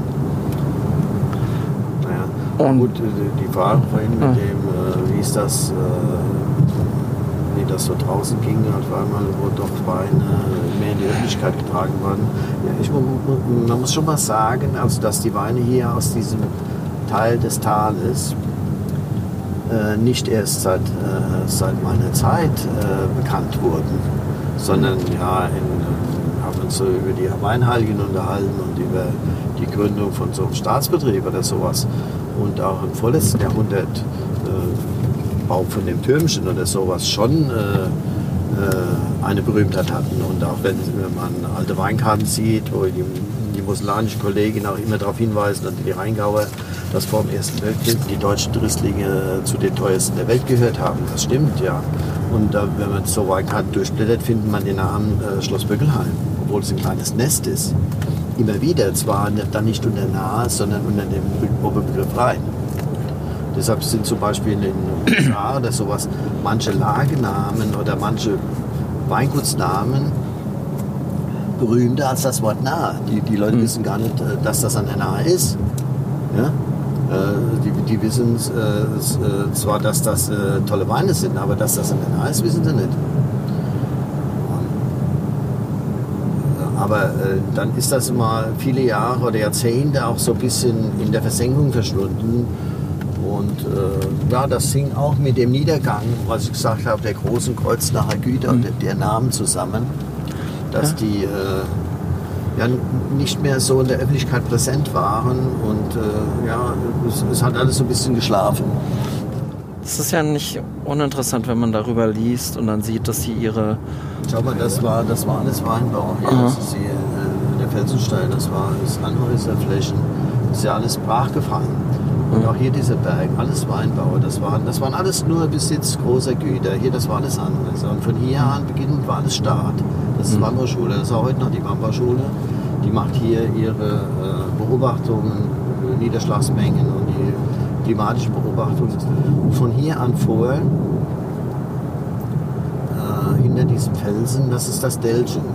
Und ich bin immer hier vorbeigefahren und äh, schaue da hoch, Mensch, das sieht alles äh, verwildert. Und Ich wusste ja, dass das große Weinberge waren. Da oben drin haben wir dann, wir haben diese Fläche damals gekauft und haben oben drin wieder äh, angefangen, das zu kultivieren, weil ich die Weine kannte.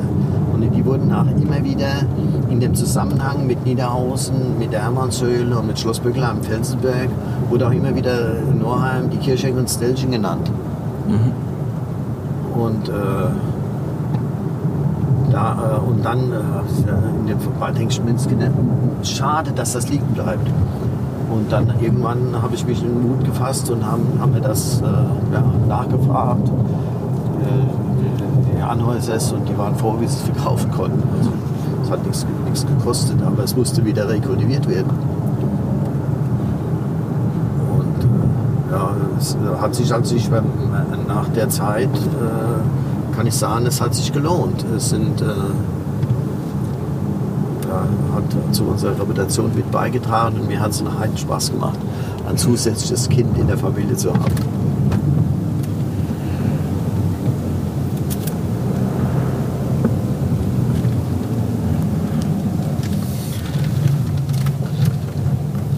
Ich habe auch nie versucht, ähm, Weinberge in den Besitz zu bekommen, um ein, einem anderen Namen zu partizipieren. Sondern ich habe immer versucht, Weinberge, ja, äh, äh, also Namen in die Welt zu tragen. Manchmal war er war schon da, aber er war, wurde, er war vergessen. Er, er wurde nicht mehr, ja, hat seine Ausstrahlung verloren, weil niemand mehr einen gescheiten Wein oder einen Wein, der äh, ursprünglich mal äh, zu so einem Namen beigetragen hat, in der Qualität gezeigt hat. Und äh, unsere Weinberge, die wir heute haben im Weingut, äh, gehören alle so in dieser Kategorie zu sehen. Ich sehe, ich sehe auch immer Weinberge im Zusammenhang mit Menschen. Also die viele Weinberge, also die Weinberge, die ich habe, ich sehe zu jedem Weinberg ein Gesicht. Von den Vorbesitzern, von den Arbeiten, die äh, den Verwaltern und Arbeiten, die diese Weinberge also die Mauern gebaut haben. Das ist ja alles vor unserer Zeit. Die, die äh, ursprünglich angepflanzt haben und, und kultiviert haben. Äh, äh, das ist wie so ein diffuses Bild, was sich dann abspielt. Das finde ich an dem Verwaltergedanken ja auch nicht so uninteressant. Also wenn man wieder auf diese großen Güter zurückkommt. Das waren ja so, das waren ja, die haben die Verwalter, das ist ja, dieser Position ist ja vererbt worden. Also wenn man äh, die äh, Geschichte äh, äh, beurteilt von den großen Namen in Deutschland, die großen Güter im Rheingau, in der Pfalz, hier, überall an der Mosel, die sind ja geprägt worden von Menschen. Und es waren nicht, das waren nicht äh, primär die Besitzer, das waren häufig die, äh, die Verwalter, also die, die Direktoren, die waren nicht die Besitzer waren, oder die Außenbetriebsleiter oder Kellermeister, die diese äh, Weingüter ber berühmt gemacht haben und den Namen in die Welt getragen haben. Und die sehe ich, die sehe ich in so in den, also ich kann zu jedem Weinberg, den wir heute besitzen, entweder kam er aus unserer Familie, dann denke ich an meinen Vater meinen Großvater, also die ich kennengelernt habe noch als Kind und, und äh, dann später als Erwachsener. Und bei den anderen Weinen, äh, Weinbergen, die ich besitze, sehe ich die Gesichter der Verwalter oder, oder Kellermeister, die mich fasziniert haben, die mir auch äh, der, im Endeffekt wohl unbewusst den Spaß an meinem Beruf mit, vermittelt haben. Unbewusst. Also das war nicht so, dass, äh, dass es jetzt schön ist und die mich gefragt haben, ist das jetzt schön oder ist das nicht schön. Das ist Quatsch. Die, äh, die, die an sich, äh, wo, man, wo man das Gefühl haben, die standen mit einer Leidenschaft da hinten dran. Das war ihr Leben. Und äh, so haben die das nach außen repräsentiert. Das ist an sich in, unserer, in, in, in meiner Generation ein bisschen verloren gegangen. Nicht überall, aber äh, in, in, in vielen Bereichen ist es verloren gegangen, wo auf einmal ein Shop-Denken kam. Ja? Da wurden Leute, ja, gu gute Leute, die will ich nicht abwerten, die auch ihr Handwerk beherrscht haben, angestellt, die aber nicht so verwurzelt waren damit. Äh, so die anderen Verwalter, da, da war der Opa schon Verwalter im gleichen Betrieb. Die haben das angesehen wie ihr Eigentum. Und dementsprechend äh, arbeitet man, äh, hat man ganz andere, äh, ich sag mal, Beziehung zu, dem, zu der Sache, als wenn man das nur als Job sieht.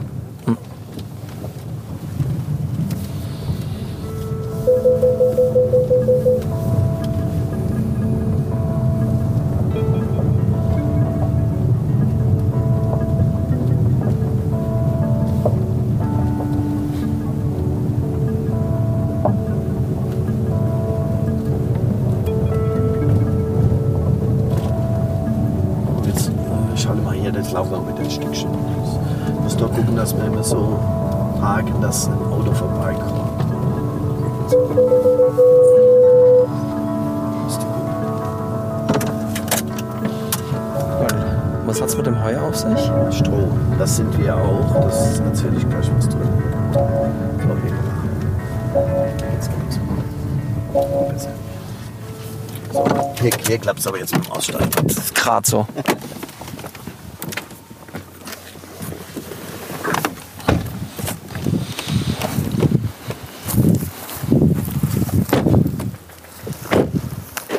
Ich habe in meinem äh, ganzen Leben praktisch keine synthetischen äh, Dünger ausgebracht, also Stickstoffe zugebracht.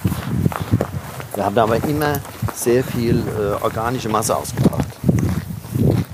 Und äh, das war ja schon zu meines Vaters Zeiten so und damals haben die Stallmist ausgebracht. Wobei Stallmist natürlich äh, Stickstoff, äh, äh, hohen Stickstoffgehalt hat und für das Wachstum fördernd ist. Und heute haben wir ja, kämpfen wir ja um Nitratgehalt im Grundwasser und so. Äh, da hat man äh, damals, das wusste man ja gar nicht. Und, aber das ist ja lang vor meiner Zeit. Es gab ja dann, Stallmist gibt es ja heute gar nicht mehr. Es gibt ja keine Stelle mehr. Äh, das ist jetzt, hier, hier wollte ich her. Hirschheck. Das gehört dazu. Muss ich aufpassen, da- Gedüngt. Stickstoff aufgebracht auf natürliche Art. Ja, auch gleich. Das ist eine sehr schöne Parzelle. Das war mal der Weinbauschule also im, auf dem Stand. Und auch die haben angefangen in den ja, Ende, im Laufe der 80er Jahre sich von schwierigem Gelände zu trennen, weil es sehr teuer war, eine Bewirtschaftung. Und äh, ich habe dort meine Lehrzeit verbracht. Da habe ich auch damals den äh, Kahlenberg her aus dieser Zeit. Also auch da eine Beziehung dazu. Und ich kannte die äh, Weine hier. Und das fand ich, denke ich, oh, das ist gut. Also, aber zu dem Zeitpunkt, wo ich meine Lehrzeit gemacht habe, das war 1966, hat niemand darüber nachgedacht, dass das irgendwann mal verkauft wird. Ja. Also, und dann hatte ich das Glück, das zu kaufen und bin heute ganz glücklich. Das ist aber jetzt ein Weinberg, der uns, der sehr, stark bei uns äh, für Rest diese Weine äh, Talent hat. Hier kriegen wir auch ein klein bisschen Porträtis in diesem alten Stück unter der Mauer. Und es ist genau Süd. Äh, wir kriegen auch hohe Mostgewichte und haben trotzdem eine sehr schöne Stücke dabei. Äh, äh, da geht natürlich ging auch trocken, aber ich habe also den so ein bisschen in dem Talent mehr in dieser Richtung gesehen. Das ist an sich auch im Untergrund, hat er sehr viel Ähnlichkeit. Das sieht man, wir müssen jetzt unten, ich will aber jetzt Zeitgründe nicht alles, sonst werden wir, wir müssen sie noch in die ganzen laufe jetzt mal dahin. Nochmal dazu. Gut, wir bringen Stroh ein, wechseln äh, zwei Gründe. A, um äh, ja, äh, organisches Leben in Böden zu haben. Und äh, auf der anderen Seite, äh, was, äh, was sehr wichtig ist, um Erosionsverminderung zu machen. Wir bringen ja mit, dass also die letzten Jahrzehnte zumindest gefühlt, äh, wenn wir Gebiete haben, die Niederschlagsmengen sehr hoch sein können. Und damit die Gefahr äh, äh, sehr groß ist, dass also hier im Hang ist es immer so, wenn also sehr viel Wasser kommt, irgendwo muss Wasser hin, es läuft natürlich den, nicht den Berg hoch, es läuft runter. Und äh, dass, wenn so viel Wasser kommt, auch in kurzer Zeit kann das in die kurzen Zeiten natürlich nicht die Erde eindringen und läuft weg und kann dann unheimlich viel Erde mitreißen. Und diese Gefahr von diesen Erosionen, das ist äh, etwas, was wir, sehr, viel, sehr viel Respekt davor haben und, und äh, auch ein bisschen Angst, weil dann der Boden, der abgeschwemmt wird, ist natürlich was Wertvolles, liegt nachher in der, der. Ja. Spätestens hier nun reißt der Wind endgültig die Worte ins Land des Unsendbaren. Im Transkript, was Sie wie bei allen Folgen auf charakterböden.de einsehen können, versuchen wir nach bestem Wissen und Gewissen, das Gesagte zu rekonstruieren. Aber was sollen wir machen? Auch das ist Natur.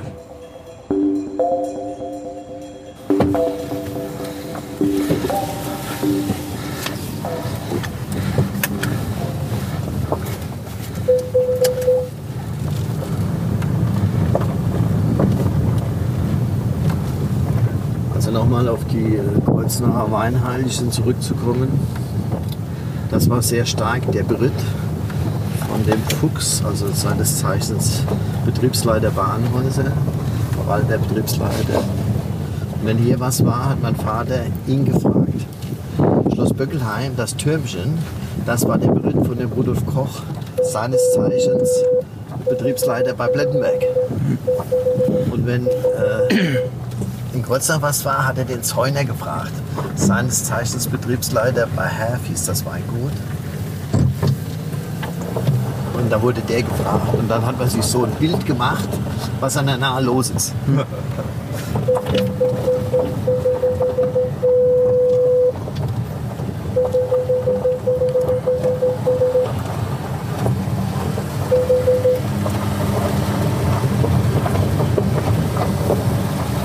viele Generationen geht der Betrieb dann am Ende zurück? Bitte? Wie viele Generationen geht der Betrieb am Ende zurück? Bei uns. Ja. Also wir haben äh, sehr gute Daten. Und zwar ist der erste mit dem Namen Dönhoff 17, rund 1750 nach Oberhausen gekommen. Und das war, haben wir gedacht, immer ein sehr frommer Mensch. Oder, zu der Zeit war das wahrscheinlich auch nichts Ungewöhnliches. Äh, der hat eine Bibel, sich, eine Bibel gekauft. Äh, Man muss allerdings sehen, eine Bibel war damals auch wie ein Stammbuch. Also der hat äh, dann äh, äh, so eine Bibel, das ist so ein Ding, die gibt es. Die ist leider nicht in meinem Besitz, weil sie weggeheiratet wurde über die Generationen. Aber es gibt sie und ich habe auch eine äh, Abschrift davon. So eine Bibel war, äh, ein Drittel der Seiten im Anhang war leer. Das, Da hat man dann reingeschrieben, wer, wer wann geboren wurde, wer ge- wann geheiratet und so weiter. Und er hat dann äh, in Oberhausen eine Frau gefunden und hat geheiratet, hatte übrigens, äh, ich glaube, 17 Kinder total. Unglaublich. Aber nur vier sind erwachsen geworden. Oh. Also mit zwei Frauen. Und Geschwister. Die eine Frau ist gestorben, da hatte die Schwester Helicht, was wohl damals, wenn ich so irre, häufiger äh, äh, gemacht wurde. Und von den wirklich 17 Geburten sind nur vier Erwachsene geworden. Alle anderen sind entweder direkt bei der Geburt oder äh, ein Jahr später, wie auch immer, sind verstorben. Und äh, das ist, äh, wenn man das liest, mit welcher Ehrfurcht oder Gelassenheit der das beschreibt. Also der Herr hat gegeben, der hat genommen, sozusagen. Also sie haben das akzeptiert. Und darin, äh, und, und er hat also nebenbei, er hat begonnen, aber das ist weitergeführt worden bis in die äh, Zeit meines Vaters. äh, diese, diese Bibel als Stammbaum oder das Buch. Und äh, dann hat er auch immer wieder reingeschrieben, besondere Ereignisse. Und besondere Ereignisse waren immer weinbauliches Natur. Also sie haben davon gelebt.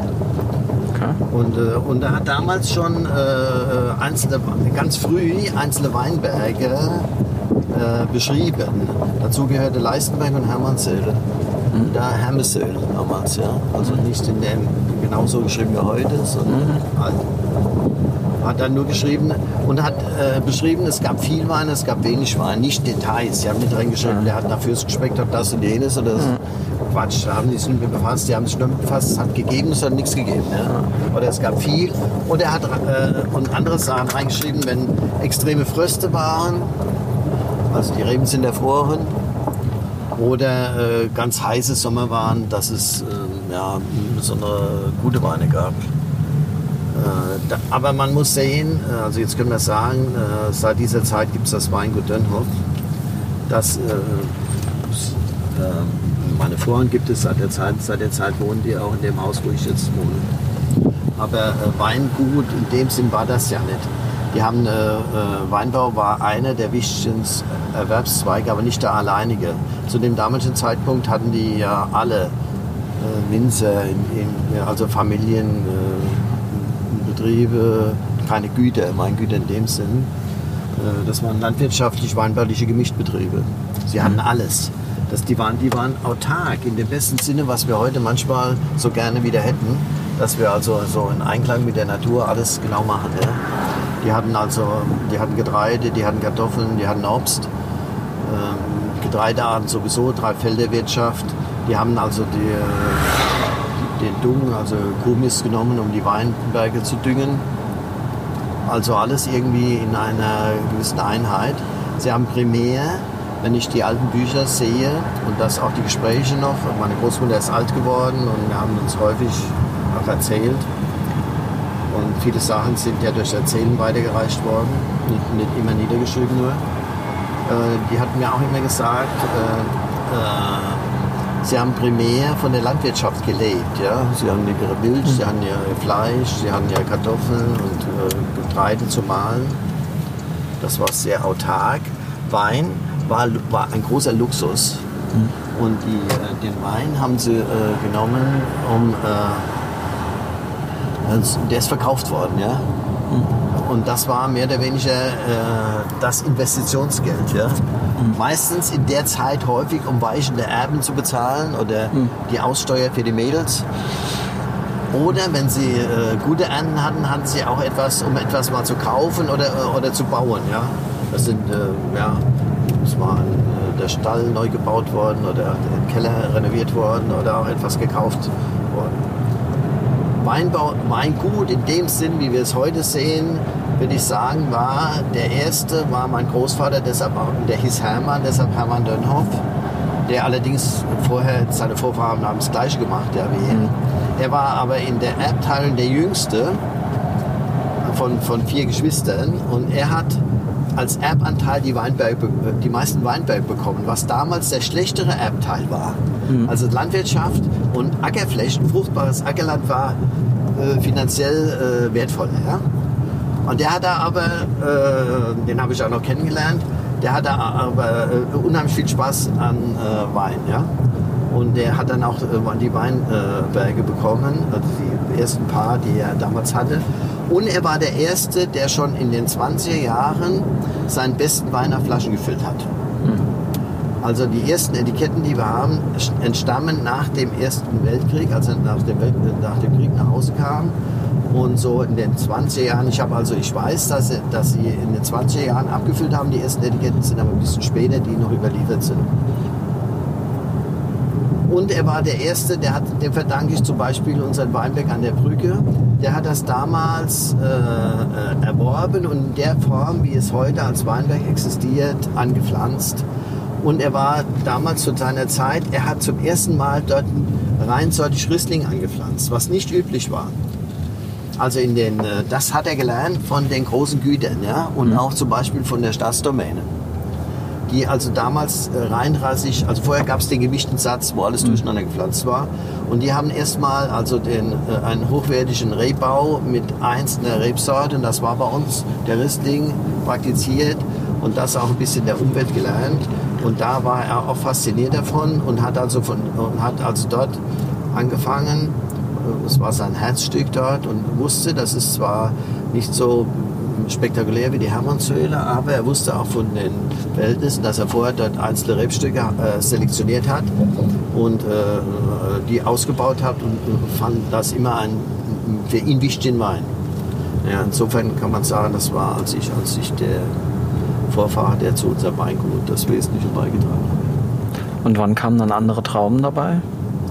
Ja, an sich äh, zu dem damaligen Zeitpunkt, äh, zu, in der Generation, war Riesling äh, an sich etwas, äh, was ext extrem Ertragsschwankungen unterlegen hat, keine schlechte Selektion.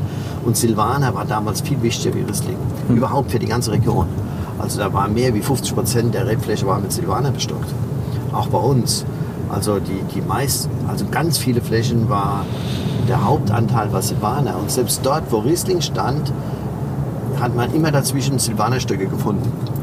Das ist im Grunde genommen erst durch die Reblauskatastrophe und die zweite, nach, an sich man kann sagen, nach dem Zweiten Weltkrieg erst gezielter gemacht worden, dass man also sich äh, dann äh, auf hochwertige Rebsorten konzentriert hat. Und die Flächen, wo der Silvaner stand, die sind äh, Zug um Zug von den, Weiß, von den Weißburgundersorten verdrängt worden. Also in meiner Jugend hatten wir ganz wenig Weiße oder Grauburgunder. Aber wir hatten, es gab hier immer schon weiße Grauburgunder. Hat aber keine große Rolle gespielt. Silvaner war wichtiger. Aber dann hat auf einmal der Markt sich sehr viel mehr für weiße Burgundersorten interessiert und der Silvaner wurde zusehends, äh, ja, äh, äh, ja, hatte keinen Markt mehr richtig. Ich will nicht sagen, dass das schlechte Weine sind, gute Weine, keine Frage, aber nicht so spektakulär. Und dann hat man in den Flächen, wo Riesling äh, von den klimatischen Bedingungen nicht so perfekt ist, äh, ähm, wo ein bisschen mehr Lehm im Boden ist und wie auch immer, hat man äh, äh, dann Weiß- oder Grauburgunder gepflanzt und in den Topflächen Riesling. Wir haben ja gar nicht so viele Rebsorten. Während, während in den äh, Regionen Richtung Rhein, also hinter Bad Kreuznach, äh, die Gemarkungen der Riesling eine untergeordnete Rolle gespielt hat, hat er hier immer schon die dom- dominante Rolle gespielt. Also mein, mein Vater oder äh, äh, mein Großvater, die, die haben sich gar nicht für die anderen Rebsorten so richtig interessiert, muss ich sagen. Die haben auch, äh, wenn, die, äh, wenn man alte Etiketten sieht, sieht, da steht überhaupt nicht Riesling drauf. Das war aber Riesling. Die haben also, äh, wenn ich so als Junge darüber nachdenke, wenn die miteinander über Wein gesprochen haben, die haben natürlich vom Felsenberg gesprochen, von der Hermannshöhe, vom Leichtenberg, von der Brücke. Und dann wusste man, wenn die einen Lagenamen nennen, das war Riesling. Drauf gestanden auf dem Etikett, steht, steht ja gar nicht drauf. Ja, das heißt, wenn, wenn, Fels, wenn Felsenberg drauf steht, dann ist das Riesling. Ähnlich, an der Moselweide gab es ja das ähnliche Phänomen, dass da also vielfach gar nicht Riesling drauf stand. In Burgund ist ja ähnlich, da steht, da steht auch nicht Spätburgunder drauf. Das ist Spätburgunder. So, ihr Männer, jetzt muss ich allerdings mal nach Hause zum, nach dem rechten sehen. Sag doch kurz vorher noch, warum du denkst, dass ähm, selbst die Weiß- und Grauburgunder bei euch eine deutlich höhere La ähm, Lagerfähigkeit haben als zum Beispiel in der Ebene. Also ich fahre jetzt gerade noch einen ganz kleinen Schlenker auf den Leistenberg, damit ihr das auch gesehen habt, weil das ein, wir haben hier die Handwerker, wir haben hier alles. Ich muss ein bisschen schauen. Kein Ding. Die haben, die haben mich äh, überfallen. Äh, muss ein bisschen schauen, äh, damit das alles funktioniert. Ich fahre aber trotzdem noch mal hoch. Also warum die anders sind wie, wie sonst wo. Ja, und vor allen Dingen, warum, warum sie sich auch so gut, halten, weil ich meine, so ein 05er, 07er Weißburgunder aus Deutschland wird man ja meist eher nicht trinken.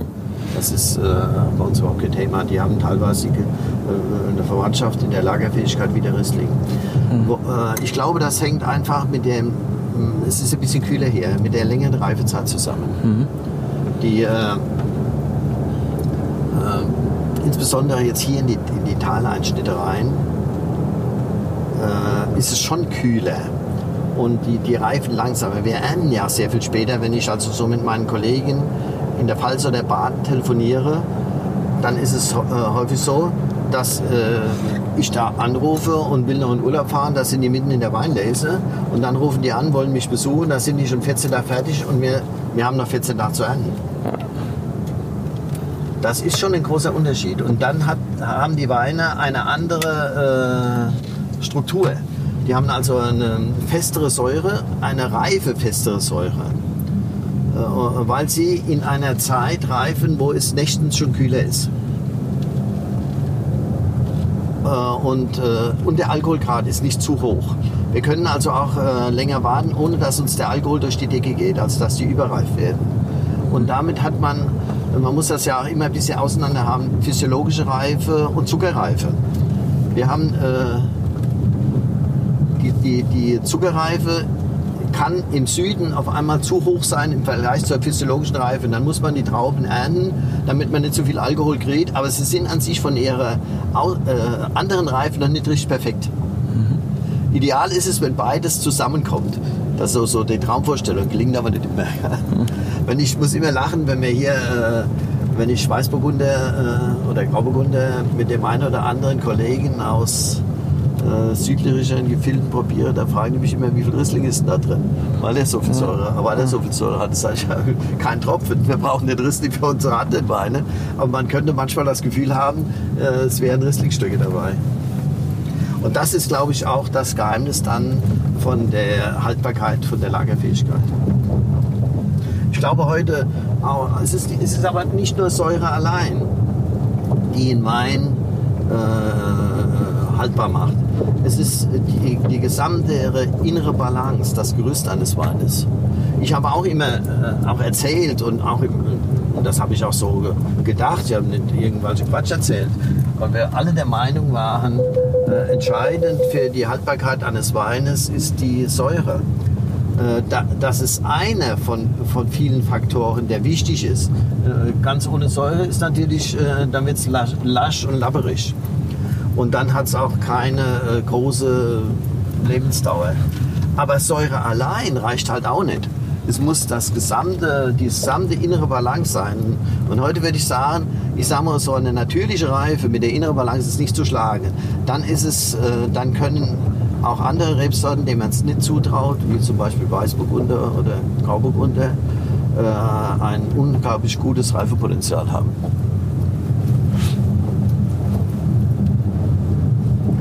Jetzt sind wir noch mal an einer ganz anderen Ecke und dann fahren wir, dann fahren wir nach Hause und dann muss ich nach dem Rechten schauen.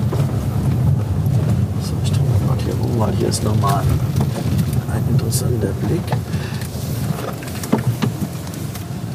Hier oben gab es alles mögliche, Sonnenbrandhaken und alles, was man nicht so gern hat, aber alles war hier irgendwann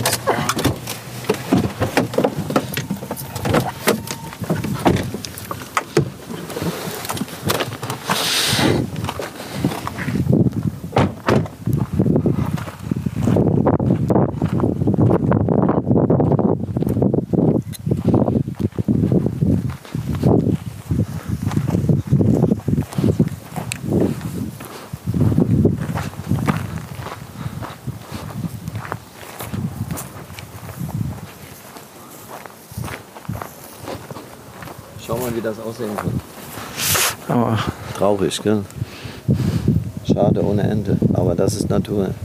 Das ist der Leistenberg hier, hier runter. Und das ist der gleiche, das ist die gleiche Bodenformation zu finden wie der Hermannswelle. Hier oben nicht auf dem Plateau. Das ist, das ist kiesig. Aber hier runter, das sind die gleichen, äh, äh, das ist das vergleichbar der Hermannswelle. Absolut dasselbe. Äh, das ist dieser Grauschiefer. Und das ist ja das, was wir als Trocknerweiner als Tonschiefer verkaufen. Das ist der Punkt angedreht. Das ist Schicksal.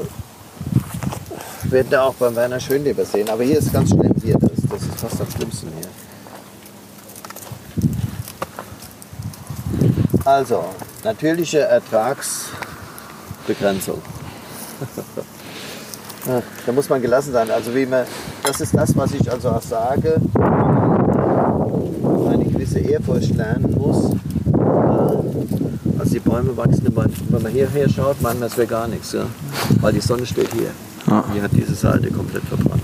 Ina, deshalb die, äh, diese Phänomene sind extrem unterschiedlich, je nachdem, wie die, wie die Zeilen zur Sonne stehen. So, hier ist, hier ist eine andere Situation. Hier ist, äh, ist ja Südost, hier ist Süden. Ja, jetzt wieder hier, hier ist Süden, ne? hier genau wieder Wolke. Also der Weinberg hat die Morgensonne, Sonne geht auf. Oder? Die Sonne nachmittags dreht weg. Normal, das ist etwas, was ich hier noch nie gesehen habe, weil das war aber wohl diese Besonderheit des diesjährigen Sommers. Die Sonne äh, spät abends ist nicht so intensiv. Also hier, die haben weniger, wir gehen zum Auto nach Hause. Äh, die haben, die, äh, haben nicht so eine intensive Sonneneinstrahlung im Spätnachmittag. Und damit haben wir die, die Zuckergrade, die werden ein bisschen später reif. Wir können warten mit der, mit der Ernte. Wir können, die lesen wir nach der Hermannshöhle, nach Norheim sowieso. Äh, und dann haben wir häufig eine schöne physiologische Reife und nicht zu hohe Zuckergrade. Für Kabinett perfekt. Äh, nicht, das ist jetzt nicht, oh, oh, oh, Entschuldigung, Entschuldigung.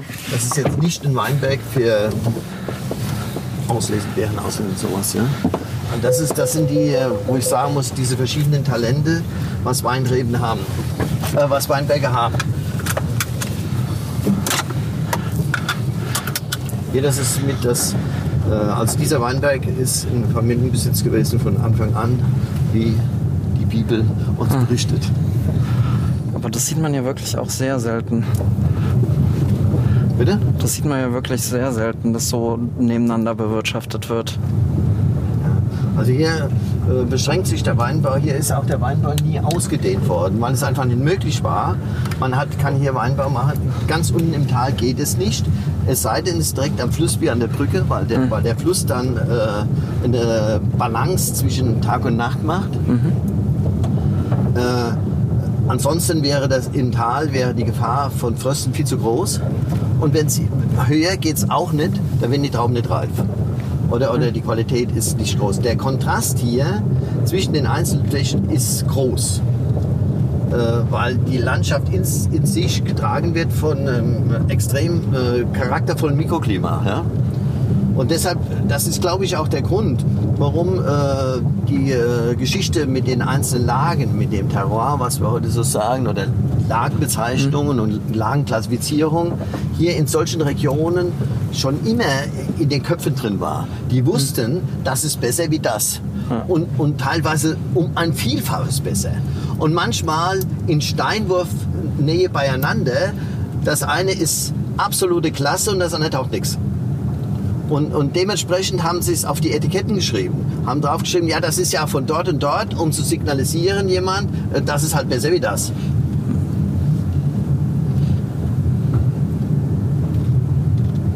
Ich glaube, die, die, diese Lagenunterschiede sind speziell in, in, in, in kühleren, härteren Regionen einfach noch kontrastreicher wie in einer Landschaft, die in sich schon eine höhere Wärmesumme hat. Dann, wenn, wenn die Wärmesumme höher ist, dann sind die Lagenunterschiede sehr stark, muss man dann zurückführen auf den Boden. Aber hier ist das äh, sehr stark ein Zusammenspiel zwischen der äh, Hangexposition dem Windeinfluss, also dem gesamten Mikroklima und auf der anderen Seite äh, die Böden dazu. Und das muss man so als Gesamtheit sehen. Und wenn man überhaupt über Wertigkeit von Weinbergen sprechen will. Und natürlich kommt dann natürlich noch das Jahr dazu, nicht zu vergessen. Es gibt manchmal Weinberge, die tauchen gar nicht so viel. Und dann in einem, in einem speziellen Jahr, in dem ganz heißen Jahr, bringen sie fast, die, fast eine der besten Weine. Und dann wieder fünf Jahre tauchen sie gar nichts. Das ist auch äh, ja, vielleicht auch ein Phänomen der Hermannshöhle, die uns jetzt ja in Front gegenüber liegt, dass sie über alle Jahre, wenn man so einen Schnitt nimmt, immer zu den Weinen gehört hat im Keller, äh, die einem einfach auffallen. Wenn, äh, wenn ich die also ganz frühen Zeitpunkt auch die einzelnen Tanks oder Fässer nebeneinander probiert habe, ist immer, fällt immer der ein oder andere Wein auf und äh, wenn einer besonders positiv auffällt, dann wundert es uns heute nicht mehr, wenn man aufs Schild schaut und sieht, das ist ja von der Hermannshöhle. Klar, dass der uns auffällt.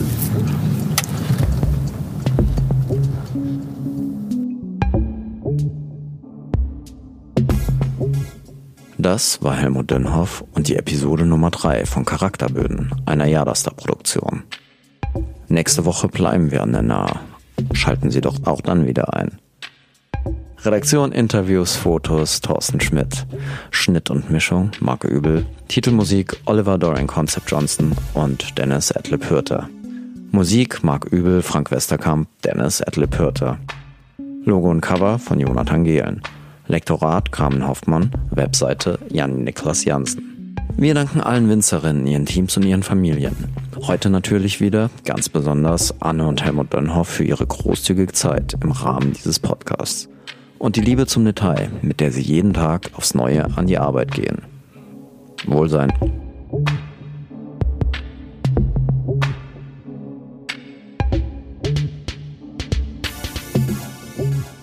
So, ihr Männer, jetzt muss ich allerdings mal nach Hause zum, nach dem rechten Zählen.